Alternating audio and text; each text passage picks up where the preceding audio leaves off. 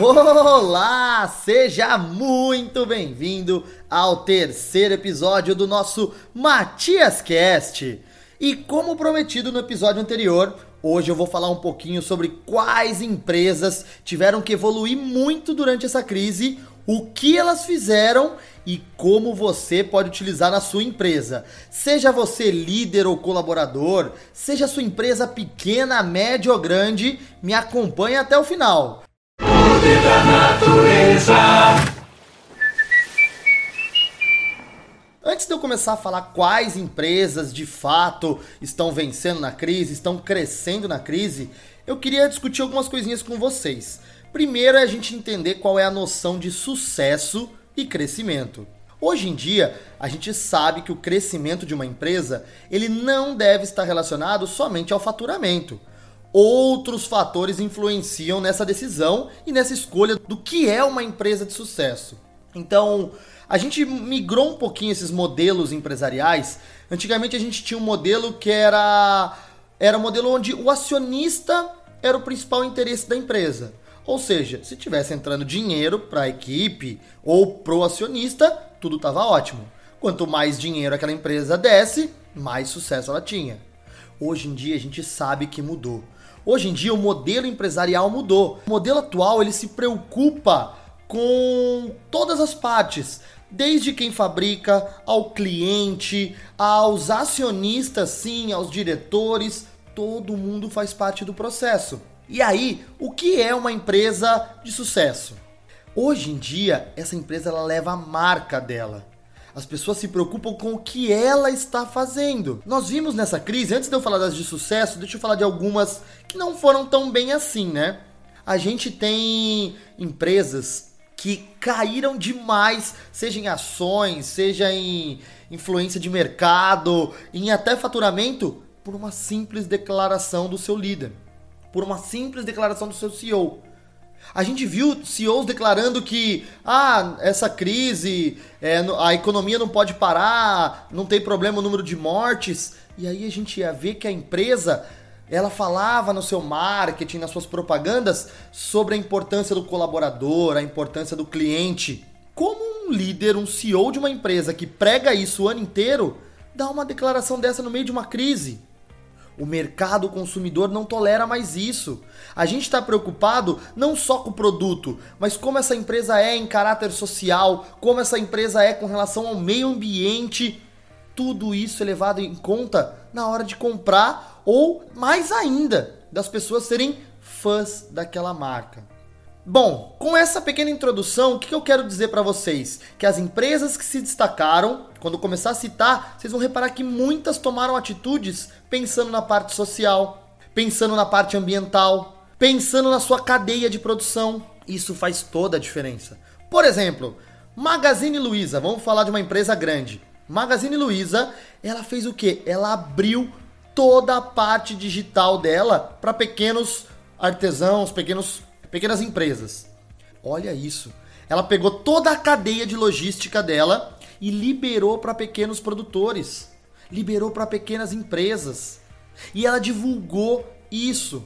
Isso pegou super bem na mídia. Isso pegou muito bem. Em contrapartida, uma certa concorrente do Magazine Luiza, não vou ficar citando nomes por questões de ética, mas uma concorrente direta do Magazine Luiza declarou demissão de funcionário, declarou redução nas lojas. Quem você acha que o mercado vai vai comprar? Quem vai estar bem no mercado consumidor? É claro que é a empresa que pensa no todo. É óbvio, a gente está no meio de uma pandemia. A parte digital das empresas teve que crescer numa velocidade que ninguém imaginava. Teve empresa que achou que ia ter o delivery daqui 3, 4 anos, está tendo que ter agora. Mas olha o que a Magazine Luiza divulgou nas mídias.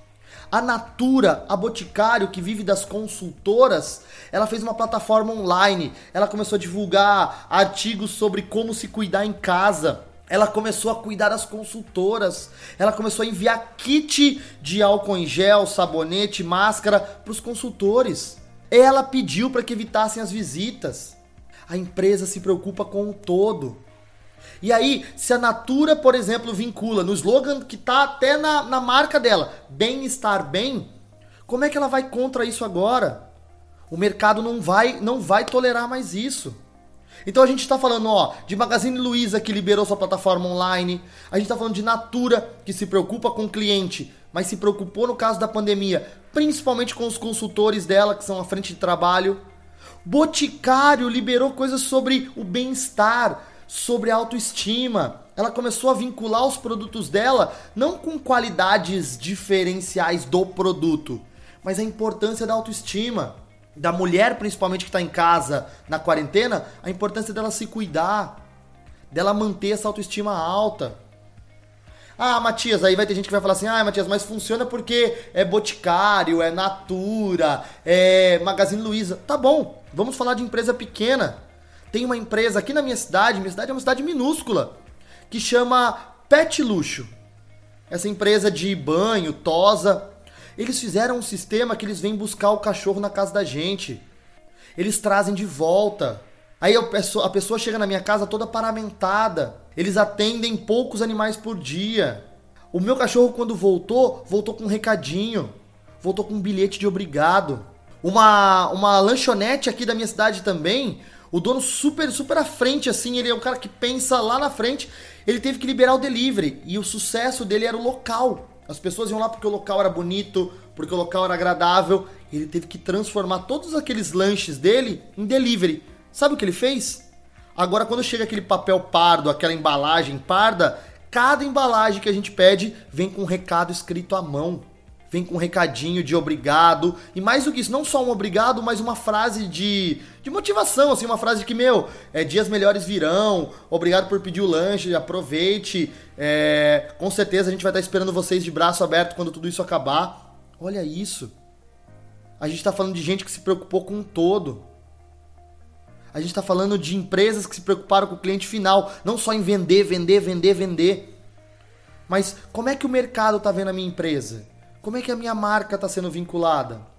E aí eu tô falando isso porque você, independente da sua empresa, se é pequena, média ou grande, ela consegue fazer essas atitudes. E como eu disse no episódio anterior, sem se preocupar somente em cuidar do sintoma. Todo mundo quer sobreviver a essa crise. Algumas empresas deram a, vamos chamar de sorte, de estar tá no ramo certo na hora certa. Eu não vou aqui falar nesse podcast, por exemplo, da Netflix que naturalmente ela já ia se dar bem nessa pandemia que tá todo mundo em casa. Agora, eu tô falando de empresas que são fora da curva. Por exemplo, um lanche que dependia do local. Uma empresa pet que todo mundo poderia falar assim: "Não, tô em casa, vou dar banho em casa". Não, eu venho, eu busco, eu trago para você. Colega, que ela fazia uma empresa de bolsa, bolsas para femininas, bolsas pequenas, e ela começou a vender máscara. E aí ela não lançou só o produto ela fez com que o mercado entendesse a causa, que eles entrassem no movimento. O que, que ela fez? Além de vender as máscaras, a cada cinco máscaras vendidas, ela doa uma máscara dessas feitas super bonita à mão para um asilo. E a gente compra porque a gente quer ajudar. Nós, como seres humanos, amamos fazer parte de algo maior. É isso que você precisa entender no seu negócio. Quando a gente vai falar de vencer a crise, eu preciso que você entenda o que você faz. Por isso que é muito importante você saber o seu propósito. Ah, não, lá vem ele com a história do coach. De novo, vou dizer: para de preconceito. Qual é o seu propósito? Qual é o propósito da sua empresa? Porque uma vez que você entende o seu propósito, você consegue tomar as melhores decisões baseada nesse propósito, consegue trazer gente que acredita na mesma coisa que você e a coisa começa a engrenar. Então a crise vai servir para muitas empresas olharem para dentro e falar: meu, mas por que, que eu tô aqui? Porque quem tá nesse mercado só pelo dinheiro não consegue sobreviver a uma crise. Talvez até consiga dessas grandes corporações, mas quem é, quem é médio e pequeno, se não entender fielmente por que que tá ali e por que que ele vende aqueles produtos, não vai funcionar.